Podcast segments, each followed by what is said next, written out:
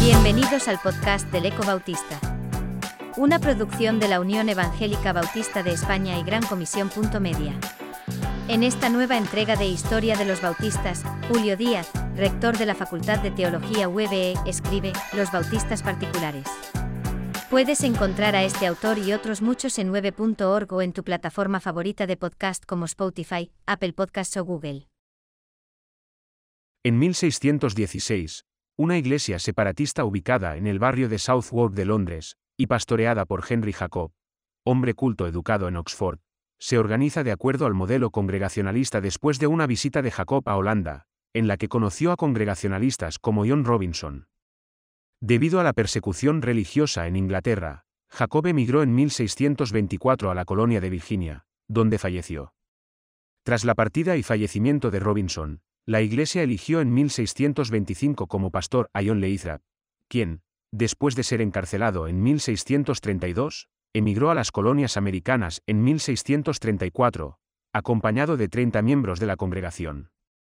Durante el pastorado de Leithrap, el recrudecimiento de la persecución contra los disidentes de la Iglesia anglicana durante el reinado de Carlos I, provocó en la congregación un debate acerca de la legitimidad del bautismo que habían recibido sus miembros en el seno de la Iglesia anglicana, que, desde el punto de vista de un sector de la Iglesia, no tenía validez, por haber sido administrado por clérigos cuyo ministerio no reconocían. No todos pensaban así, pues otro sector de la congregación era de la opinión que la validez del bautismo no dependía de quien lo administraba, sino del hecho de recibirlo en obediencia al mandamiento de Jesucristo. Este debate interno desembocó en ruptura, pues un grupo de los que rechazaban el bautismo recibido de manos de ministros anglicanos, liderado por un tal Dupper, decidió separarse de la iglesia de Southwark, y tener su propia existencia como iglesia. En 1633 se separó de la iglesia otro grupo de diez personas, liderado por Marcos Lucar y Thomas Shepard, que formaron una congregación que exigía un nuevo bautismo a los procedentes de la iglesia anglicana, mientras seguía manteniéndose el bautismo infantil. No tardaron en seguirles otras ocho personas de Southwark, entre ellas Samuel Eaton, fallecido en 1665, elegido pastor, y Richard Bland, que murió en 1656.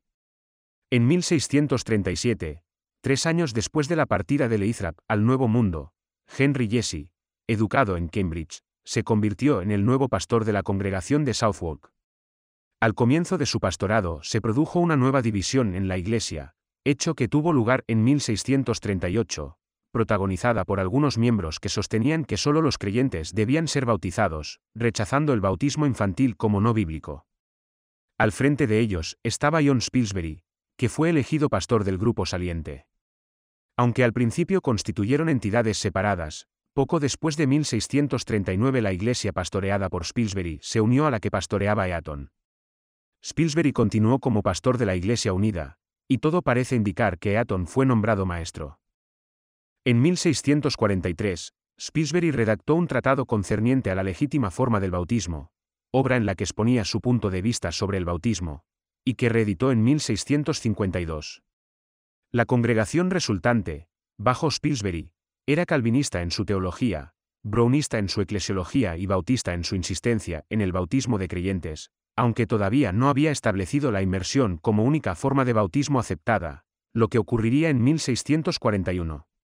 Por el momento, no conocían en Inglaterra ninguna iglesia digna de administrar un bautismo que ellos pudieran considerar válido. El debate acerca del significado y forma en que debía administrarse el bautismo continuaba en Southwark, lo que terminó por desagradar a algunos de sus miembros, que en 1640 decidieron separarse de mutuo acuerdo de la iglesia de Southwark y establecerse en otro lugar, Fleet Street, con el fin de mantenerse fieles a los principios del congregacionalismo, en el que habían sido instruidos por Jacob. El grupo saliente eligió como pastor a Verboon, mientras que Henry Jesse continuó siendo lo del que permaneció en Southwark.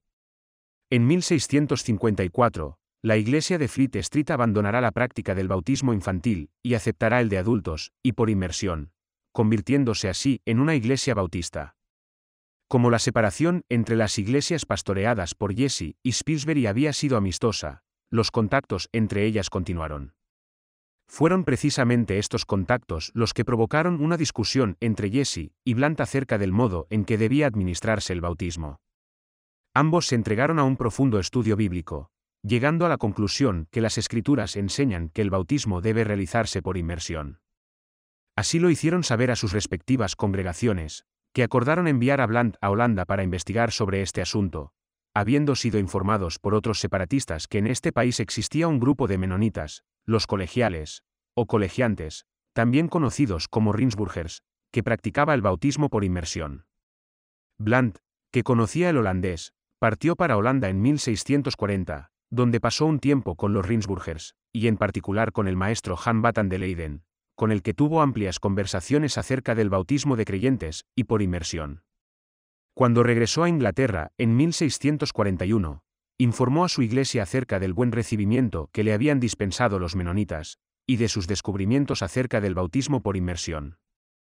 La iglesia aceptó la información que Blant trajo, y decidió ser consecuente con ella, bautizándose todos por inmersión en profesión de su fe en Jesucristo y en virtud del pacto que individualmente establecían con Dios y con la iglesia.